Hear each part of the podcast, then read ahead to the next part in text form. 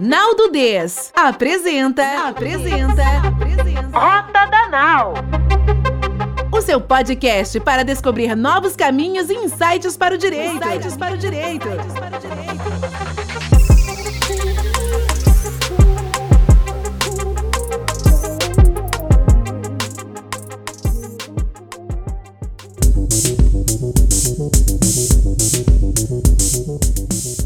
Aqui hoje na Rota Danal. Aí. Rota Danal. Rota Danal é o primeiro podcast da Nau do Des. E eu tô tentando fazer uma voz de podcaster porque é o primeiro podcast. e a gente não sabe fazer podcast ainda e a gente sabe como é que vai ser daqui uns anos a gente ouvir esse podcast. Uhum. E eu não sei, Deuclides, você, mas eu tenho, assim, quase que 100% de certeza que a gente vai morrer de vergonha. a gente vai falar assim, cara, o que, que a gente tinha na cabeça de fazer um podcast sem nunca ter treinado, sem nunca ter feito, mas tudo bem. É o MVP, o MVP do podcast, Sil, é assim mesmo. É o MVP, é o MVP. A gente tá lançando a Now. A gente vai ter uns barulhinhos. Eu tô esperando que minha cachorra hoje não lata, porque a gente ainda está em quarentena. É bom a gente registrar, porque depois isso aqui fica resgate histórico, né? a gente ouviu o podcast, primeiro podcast da Rota da Nau, ela estava sendo gravada na quarentena, é. na fase vermelha do coronavírus. Nossa. Mas enfim. Eu tô aqui hoje com Deuclides Neto. Deuclides, ele é cofundador e CEO da Juit. É um grande amigo, né? A Juit é uma legal tech focada em pesquisa jurídica. E o Deuclides tem um perfil assim peculiar, porque ele é bacharel em direito, mas ele fez um MBA em Big Data e ele descobriu meio que sozinho o caminho de tudo para ele montar a Jewett, né? Foi meio tipo uma escavação e um estudo é, autodidata para ele chegar a estudar até a teoria dos grafos, né? Uhum. Pela sabe-se Deus por onde. e ele criar a Jewett. e ele criar a Jewett e, assim, vamos dizer, sedimentar hoje como uma, uma legal tech que realmente tem avançado de uma maneira muito legal no mercado jurídico. E a gente tem feito esse papo com qual objetivo aqui na Rota da Nau? É trazer uma visão diferente, né, Deuclides, de algo que está acontecendo, de um conteúdo que a gente vai trazer para a Des, que é falar hoje, hoje o conteúdo que nós vamos lançar é o advogado ciborgue, que é a interferência, não a tecnologia em si, mas a interferência que o ser humano tem junto da tecnologia, né? A gente precisa lidar melhor com essa tecnologia a gente está descobrindo, a gente acha ainda que a tecnologia, especialmente as legal techs, law techs, vão ter é, uma resolução super mágica de tudo, que a gente vai conseguir trazer tudo isso para nós de uma maneira uniforme e de um lugar só. Mas tem muito mito nisso, né? Então eu queria, primeira coisa, né, da gente conversar nosso papo. A gente tenta, né, na Naldo Des, desmistificar muitas coisas. A gente vai tentar fazer isso ao longo do tempo. E nesse primeiro podcast, eu queria a primeira coisa falar do mito da tecnologia simples, né? A tecnologia sempre ela ela deve ser simples e para ela ser simples ela tem que ser barata, né, Deuclides? Porque veja, não. se alguém já fez, se alguém já fez, ela tem que ser simples, tipo um iPhone é muito simples e não deveria custar tanto quanto é. E os serviços de legal techs e low techs também são muito simples, né? Veja só, vocês estão coletando dados. Ah, coisa fácil e de fazer. também trivial. e deveria ser barato, deveria ser barato para o usuário. O que, que você acha desse mito? Você acha que é um mito ou você acha que isso é uma verdade? Não, total. Esse é bom.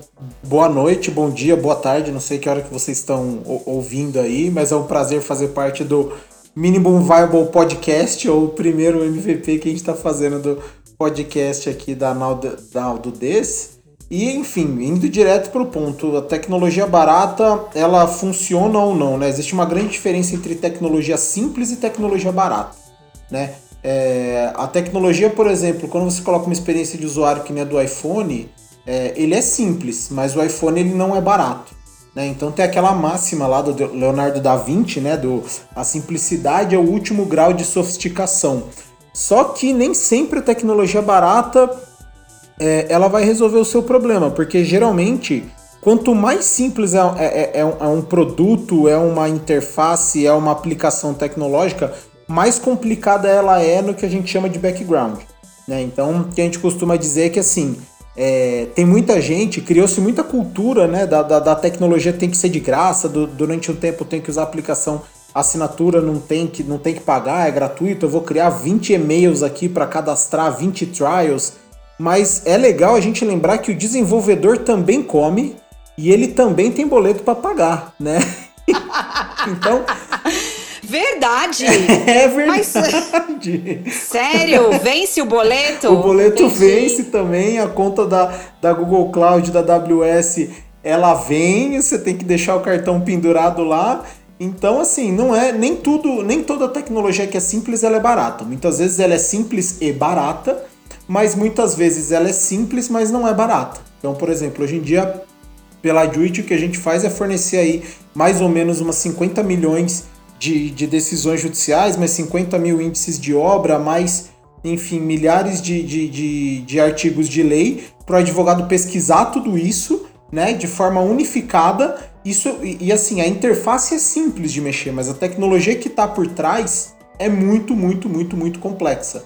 Né? Então, a, a, tecnologia barata ela, ela acaba sendo um, um, um, mito, porque assim, o que eu costumo dizer é nunca contrate mais tecnologia do que você precisa, mas também nunca contrata menos, né? Você não precisa, o escritório de advocacia, por exemplo, você não precisa ter o, o, o servidor master lá do, do, do, do, do Exchange, lá do Microsoft, mas você também não vai mandar carta para os seus clientes, você precisa de um e-mail, né? Mas não precisa ser o e-mail Ultra Master Blaster com todas as configurações de isso, isso e aquilo, mas não contrate menos do que você precisa, porque senão você incorre naquele perigo de não ser produtivo e achar que a única moeda que a gente tem na nossa vida hoje em dia é o dinheiro, sendo que o tempo é uma moeda, né, um dinheiro muito mais caro, né? Com certeza. É, o que eu acho é que às vezes a gente fica com essa ideia, né, a tecnologia simples e a tecnologia barata. E quanto mais a gente investe em tecnologia,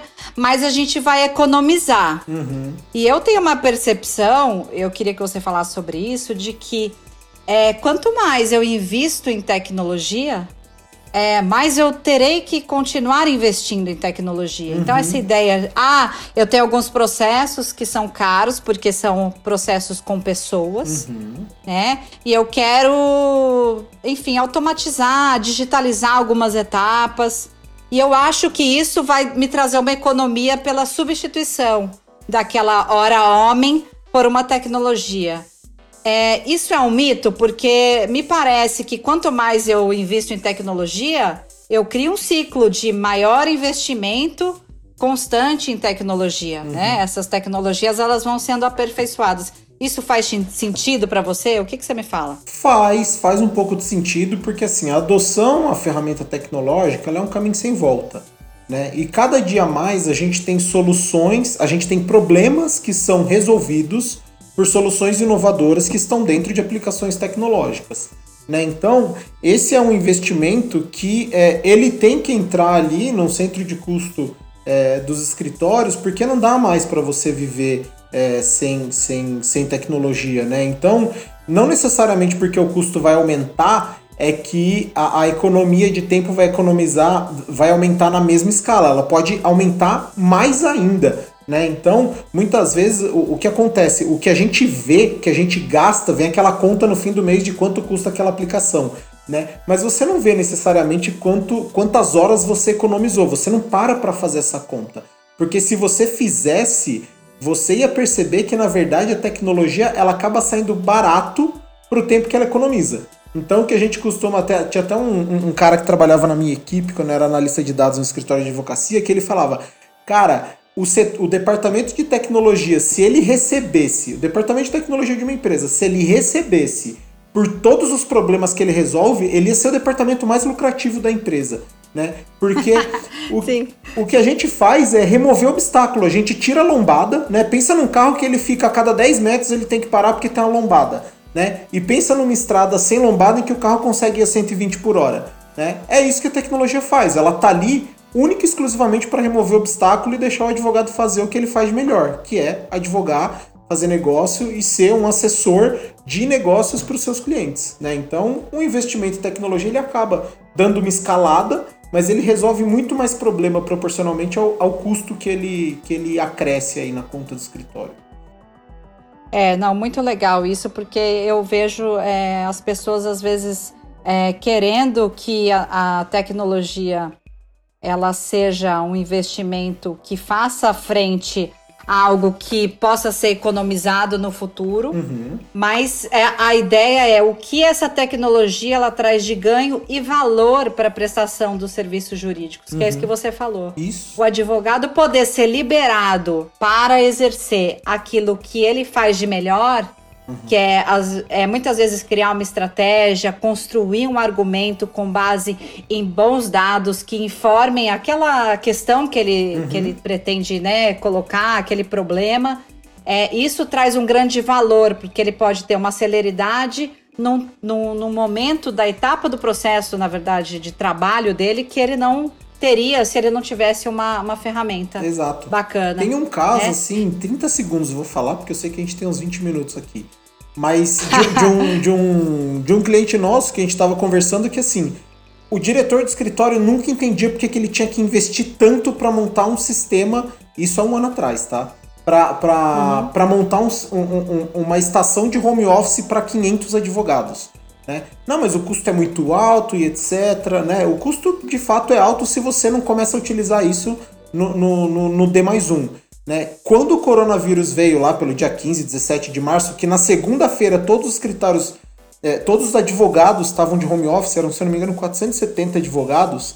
Pensa que o valor médio da hora do advogado desse escritório pode chegar a mil reais. Né? 470 uhum. pessoas custando mil reais por hora parada. Né? O escritório está perdendo 500 mil reais por hora a tecnologia tipo, se pagou é, é, de forma muito, muito rápida, né? Então esse é o tipo de economia Sim. que as pessoas não veem, mas que a tecnologia garante. É, e é isso então, né? A gente está falando aqui, nosso público é jurídico, né? Mas quantas é, questões, né, que hoje não são admitidas, mas que a gente só faz é, a gente só consegue enxergar quando isso se incorpora mesmo no nosso uhum. dia a dia. Então, por exemplo, hoje as pessoas podem falar: ah, eu não vou optar por uma, uma Lautec de jurimetria, por exemplo, uhum. selecionar jurisprudência, porque isso não se faz necessário. Uhum. Mas ao mesmo tempo, é, hoje a gente não admitiria nenhum escritório não tendo um sistema de gestão processual Exatamente. ou não respondendo uma, uma questão por e-mail. Uhum. Então, assim.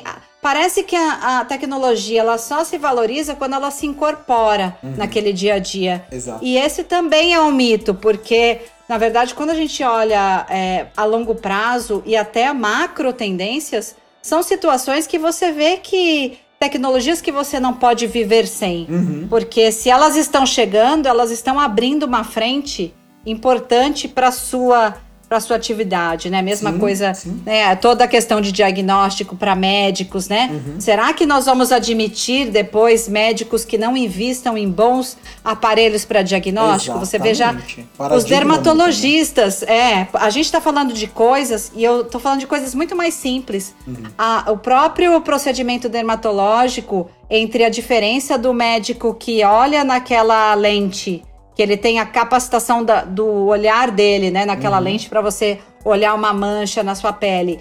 E aquele médico que já olha pelo computador, a, a informação que ele tem já é totalmente diferente, Sim. o tipo de monitoramento. Então, assim, são situações que hoje a gente é, brinca, né? Ah, tudo bem. Uhum. Mas daqui a um tempo você fala assim, cara, eu não vou admitir estar no escritório que não invista minimamente em decisões, em análises jurimétricas, porque simplesmente ele não vai me dar o melhor dado, Exatamente. ele não vai me dar a melhor informação e não vai traçar a melhor estratégia. Ele vai dar uma né? orientação que talvez não seja a melhor, né? E aí a, é. a, a, o nosso CTO, o Márcio, ele, ele faz umas analogias e umas metáforas muito boas, assim. E ele, outro dia ele virou para mim e falou assim, Euclides, é, é um negócio assim, ó, o negócio é o seguinte, pensa que o software de gestão processual ele é arroz com feijão né? O que a gente vende hoje em dia é um filé mignon, né? Filé mignon é uhum. é mais gostoso que arroz e feijão? É pra caralho, né? Mas, opinião pessoal. Mas, Sim. enfim, é, você come, você precisa comer filé mignon todo dia? Não, você precisa comer todo dia arroz e feijão. Então, hoje em dia, por exemplo, sei lá, hoje é dia 21 de julho de 2020. Né? Hoje em dia o arroz com feijão é o software de gestão processual, né? E a, e a parte de análise jurimétrica vem como um filé mignon. Só que daqui a um tempo, quando os clientes dos escritórios perceberem que essa é uma demanda é, é, que eles não conseguem mais viver sem, eles vão tornar a análise jurimétrica, por exemplo, um arroz e feijão do escritório, né? Perfeito. E, uhum. e, e, aí vai ter que estar tá incorporado no prato do dia a dia, né? Não é mais um luxo. E aí vai ter outro filé mignon. Né? É, vai ter exatamente. Outro filé mignon. E aí vai ter outro filé a mignon. A gente vai ter, vai ter. E assim sucessivamente, e assim a gente vive há muito tempo, né? Então as uhum. pessoas só precisam perceber em que momento nós estamos para efetivamente conseguir enxergar a ferramenta certa. Agora, tem muita gente ainda, né, Deuclides, não sei o que você acha disso, que acredita que vai existir uma Lawtech bala de prata que vai chegar e falar assim, bum, Resolvi Estou resolvendo tudo. todos os problemas. Ai, porque as pessoas ficam muito assim, ah, imagina, eu tenho que contratar a Jewett, a no, fulano de tal, fulano de tal, e ainda tenho que ter e-mail. E... É. As pessoas acreditam, uhum. e assim, elas não fazem ideia da quantidade de ferramentas que a gente vive. Por é. exemplo, né? É o WhatsApp, é o Instagram, é o Facebook, uhum. é o LinkedIn. Tudo bem, hoje a maioria, um é todo mundo do mesmo dono, né? Tá todo mundo em casa. Mas eu falo o seguinte: a gente não tem que. Eu penso dessa maneira, eu queria saber o que, que você acha. É, de que nós vamos ter uma, uma solução uniforme que vai caber para todo mundo. Isso é uhum. é meio que mito, né? Não, total, total. Toda vez que me perguntam isso, tipo, de uma solução que resolve tudo, é, eu trago, eu trago, vou falar que nem jurista agora, eu trago a baila, a teoria do, a, a teoria do pato. Né, o pato ele é um animal que ele nada, corre e voa, mas ele não corre direito, ele não voa direito, ele não nada direito também né? Então. tudo marrom menos, né? Exatamente. É marrom, vida marrom do quem faz tudo, quem faz tudo não faz nada, né? Então é, é, é, complicado, porque quando você tem uma startup tentando fazer de tudo, ela não está resolvendo nenhum problema direito. Então o que eu costumo dizer assim, meu, pensa numa piscina olímpica infantil, né? Imagina, é super extensa, mas você só molha o pé, né? Você não vai com profundidade em nada. E aí o que a gente tem que ter são silos de, de piscinas de mergulho, assim, sabe? Uma piscina pequena, mas que você consegue mergulhar com profundidade. E aí, hoje em dia, Sim. é uma realidade, assim. É, é, se a pessoa não quiser, se o gestor não quiser aceitar, ele vai pagar com funcionários indo embora do escritório dele, né? Mas ele tem que ter um budget alocado para tecnologia, porque não dá para contratar um fornecedor que vai resolver todos os problemas, né? É, então, Concordo. é isso. É, é muito assim que eu vejo. Agora, uma coisa assim, agora a gente está chegando num ponto assim de dar uma polemizada, uhum. não sei, a gente, tá muito, a, gente tá, a gente tá meio que nadando aqui na piscina olímpica de infantil, adorei isso, cara, vou usar. Eu tenho uma percepção que eu não sei se eu estou é, sendo, vamos dizer, apocalíptica, mas quando eu vou fazer uma pesquisa hoje no que eu tenho disponível, que são os sistemas públicos de, de decisões, uhum, né? Uhum. É, não estou falando de nenhum especificamente, eu acho que assim, o, o, o, o judiciário ele tem se movimentado para melhorar o alcance das pesquisas, em categorizar melhor as informações. A gente sabe que é um trabalho imenso porque nós temos um universo de processos considerável, né, no uhum, Brasil. Exatamente. E a gente sabe que é um processo que, se você não tem um hábito, você fazer esse primeiro saneamento, ele, ele pode demorar anos, né? Eu acho que nada humano Nada que seja só humano, ele é capaz de resolver o problema que a gente tem hoje. É surreal. Mas eu, te, mas eu tenho muito uma percepção de que quando eu faço uma pesquisa numa base de dados pública, qualquer que seja ela, uhum. É, eu não consigo enxergar a totalidade de uma base. Então, por exemplo, eu quero fazer uma pesquisa jurisprudencial, vou pegar lá um tema, sei lá, divórcio, uhum. divórcio, enfim, e guarda compartilhada. Uhum. Tô falando aqui uma, né, X, uma hipótese.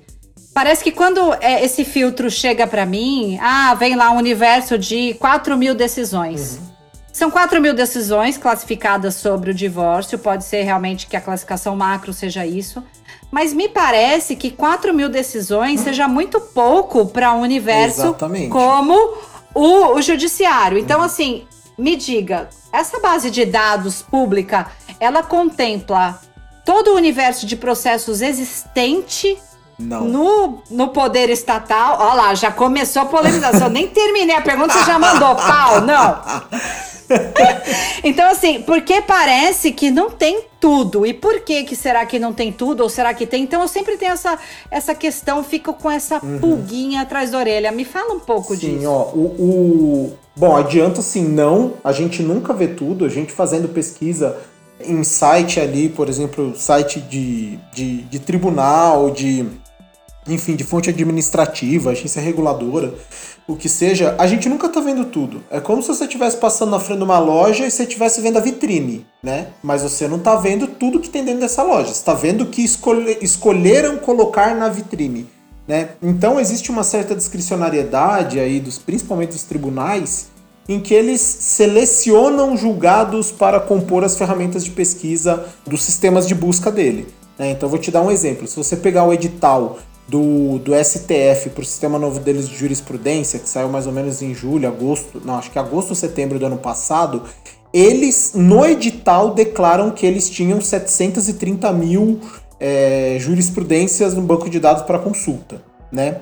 Mas tem até, tem inclusive um cientista de dados que é parceiro que vai começar a trabalhar conosco na Duit daqui duas semanas, né? Ele é, é, se deu ao Tô trabalho. ligada, tô ligada, tô de olho nele.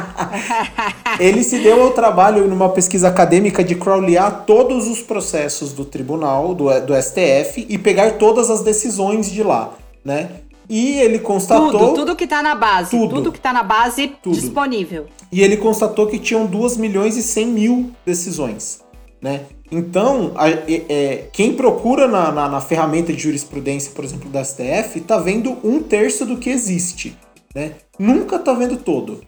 Mas me fala uma coisa, mas aí vem um negócio pra mim que me dá um pouco de, assim... Dar um arrepio mesmo.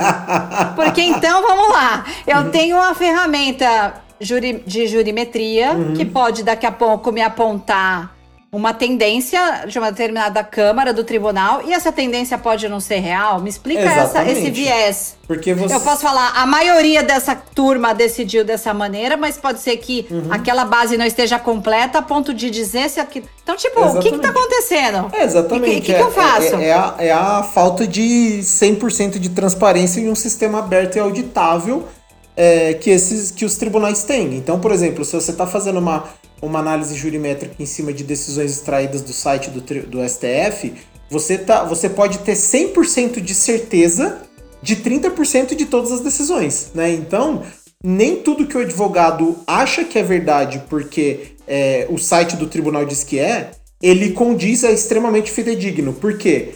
Dentro das câmaras, turmas, sessões, enfim, o que seja estrutura judiciária, tem muito mais julgados do que os sites disponibilizam para consulta. Então, assim, a gente nunca tá vendo todo. Se vocês até. E, e, assim, digo mais: tem uma diferença brutal de você fazer pesquisa por data de publicação e data de julgamento. Então, vocês entrarem no site lá no blog da Juit, a gente constatou que o TJ de São Paulo, se o advogado fizesse a busca por data de publicação, que é como ele geralmente faz, por causa de contagem de, de prazo, etc., o TJ da, de São Paulo, ele omitia, se eu não me engano, 2 milhões e 400 mil decisões, né? E muitas vezes o, o, o, o, precedente que você precisa tá ali no meio do que não estão te mostrando. Né? Então, de fato, não é 100% transparente. Mas me fala uma coisa, qual que é o critério que geralmente essas bases públicas têm para fazer essa seleção de um terço da base? Porque eu fico pensando o seguinte, às vezes eu tô procurando uma decisão específica, Uhum. é, é muito difícil, nunca aconteceu comigo, de eu procurar uma decisão específica que eu sei que ela existe e Uhum. eu não encontrar. É, então, assim, quando eles fazem essa seleção, o que que será? Eu sei aqui que talvez a gente esteja fazendo uma suposição, mas o que que, o que que eles estão levando em consideração para fazer essa exclusão? Primeiro, não dá para ter tudo porque o sistema não suportaria. É uma escolha, é uma eleição, né, É, a- necessária.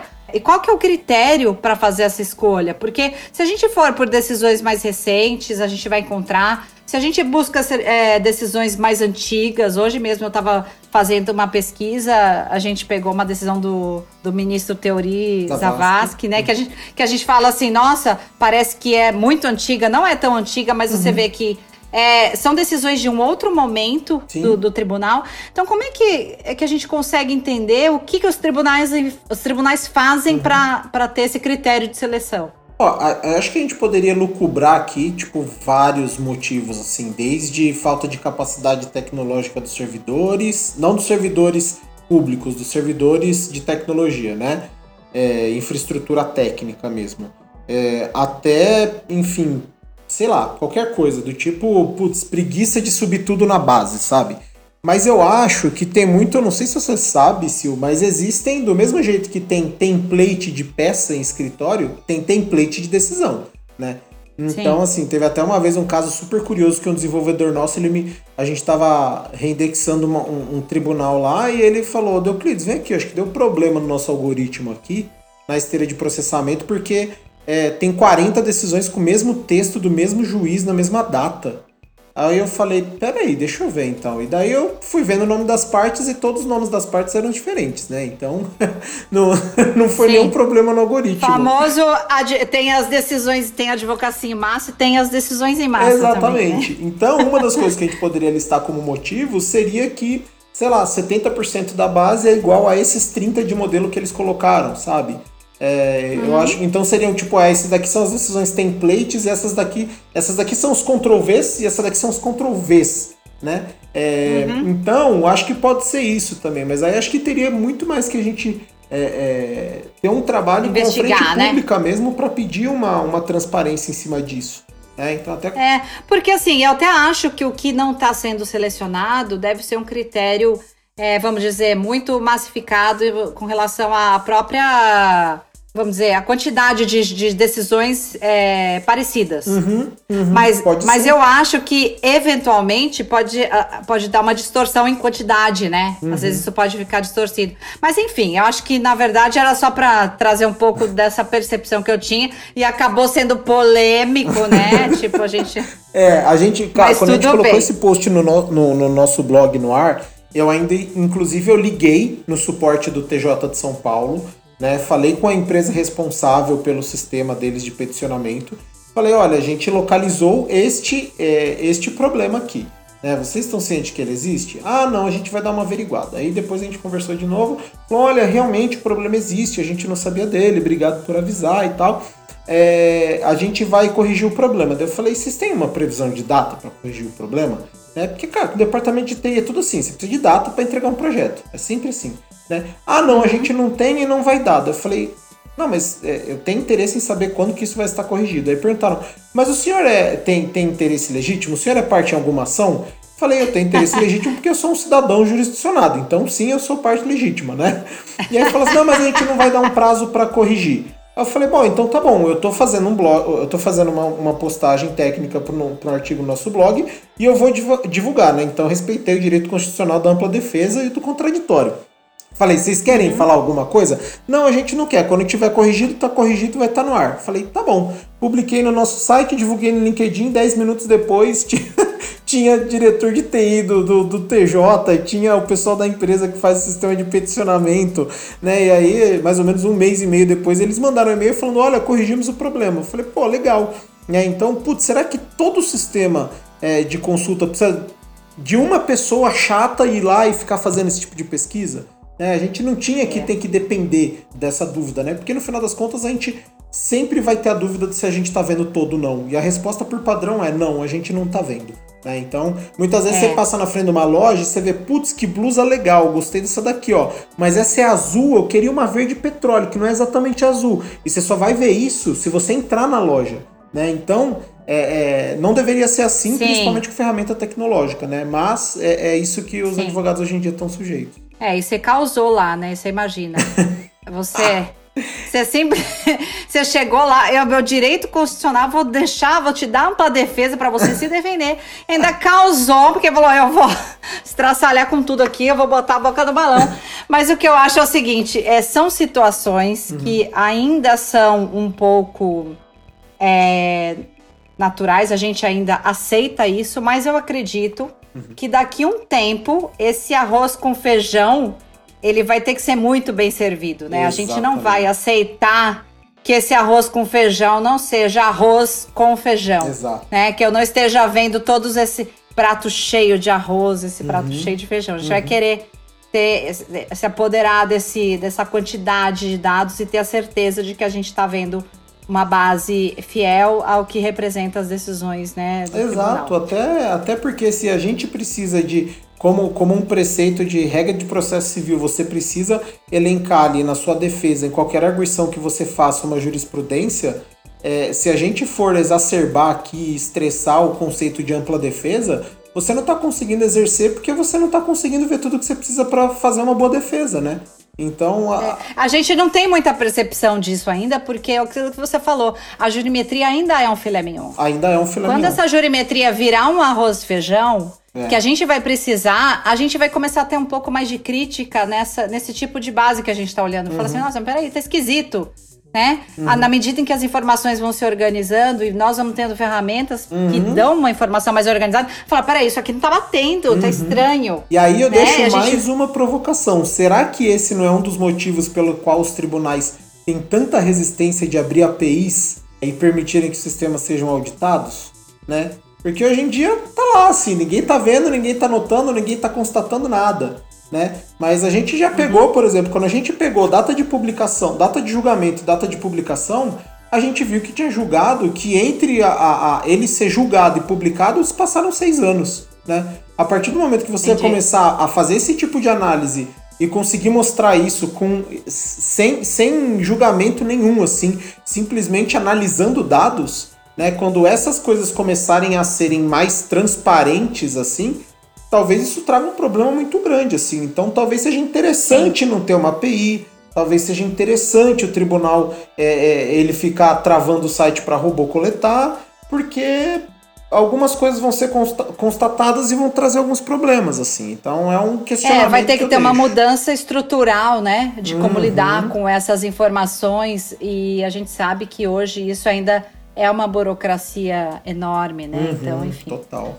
Mas Euclides, olha, amigo, para o nosso primeiro podcast, eu acho que eu curti demais. Você curtiu? Tá curtindo? Eu gostei bastante, eu gostei bastante. São perguntas que precisam ser que a feitas, gente... assim. A gente, a gente tá e até comportado tá aqui... na conversa, né, Sil? Não, super. Não, e sabe o que tá engraçado? Que assim, ó, você curtiu... Ah, gente, os ouvintes da Rota da Nau, a gente tem certeza que eles vão curtir, mas o que interessa nesse primeiro é a gente curtir, é, não é, Delfício? Exatamente. Porque até então a gente não tem ouvinte nenhum. Porque... até porque o ouvinte hoje em dia é a gente mesmo. Hoje, quem está ouvindo o primeiro podcast da Rota da Nós somos nós, porque ainda é um MVP, né? de podcast que vai rodar e a gente vai ver o que, que, vai acontecer. Mas olha, eu queria super te agradecer. Imagina. Eu, eu queria mesmo você. Imagina que esse é o momento histórico, né, do Rota da Nau, uhum, o podcast uhum. do Naldo Des, que a gente estava é, gravando o primeiro episódio. Estamos arpando, e assim. Estamos levantando a âncora para a galera do direito para trazer muita polêmica, muitas assim, uhum. trocas de informações, desmistificando coisas. Você sabe que a Nau do Des é um pouco isso, né? A sim, viagem, sim. a Nau, ela não promete o destino, mas ela promete que ela vai te levar para quê? Para desconstruir alguma coisa. É, isso é Alguma legal. coisa que tá né? Então, assim, não para desperdiçar, mas para desconstruir, para a gente ressignificar, fazer alguma outra coisa, alguma outra coisa com isso. Então, é, foi super legal o nosso papo. Tô super contente da gente. E, né, vamos ver agora o que a audiência vai dizer. Você sabe que agora a gente vai ter que ouvir o usuário. Exatamente. Então nós vamos ver, vamos deixar a crítica rodar para ver se a gente melhora, que com certeza Exato. a gente vai melhorar Como muito. Como todo bom MVP, é, é, a gente tem que ouvir o usuário para fazer melhoria, né? Com certeza. Mas olha, valeu, queria te agradecer. Hum. Um beijão para você. E esse foi o primeiro de muitos, tá? Te garanto que você vai voltar muitas vezes aqui. Eu ia falar isso, me chama mais, se você não me chamar, eu me convidarei. A próxima é a teoria dos grafos. O, te... o, próximo nós vamos falar a... para que serve a teoria dos tá. grafos. E, e, esse, esse, nossa, essa daí precisa ser de, vai, uns 40 minutos, Sil, que aí você vai entrar no assunto que eu mais gosto na minha vida, assim, então... Mas aí a gente vai fazer uma brincadeira Boa. e a gente brinca de fazer a teoria dos grafos de uma uhum. maneira descomplicada. Uhum. Hum. O disclaimer é, ela serve para tudo, depende de como que você vai aplicar.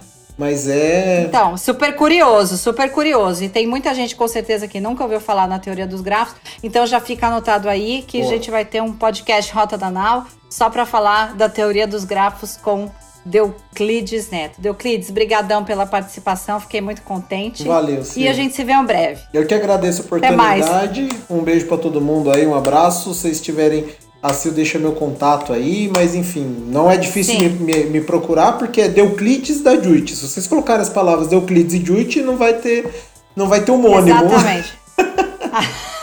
e por favor, né, acessem o site da Juit, é muito legal. O trabalho do Deuclides é um trabalho muito bacana.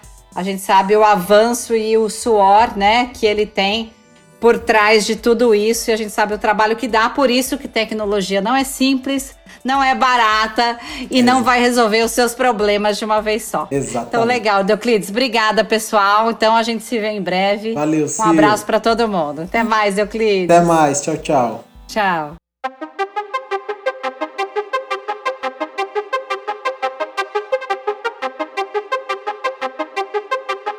Este foi mais um episódio do Rota da Nau. Do Rota da Nau. O podcast da Nau do Des.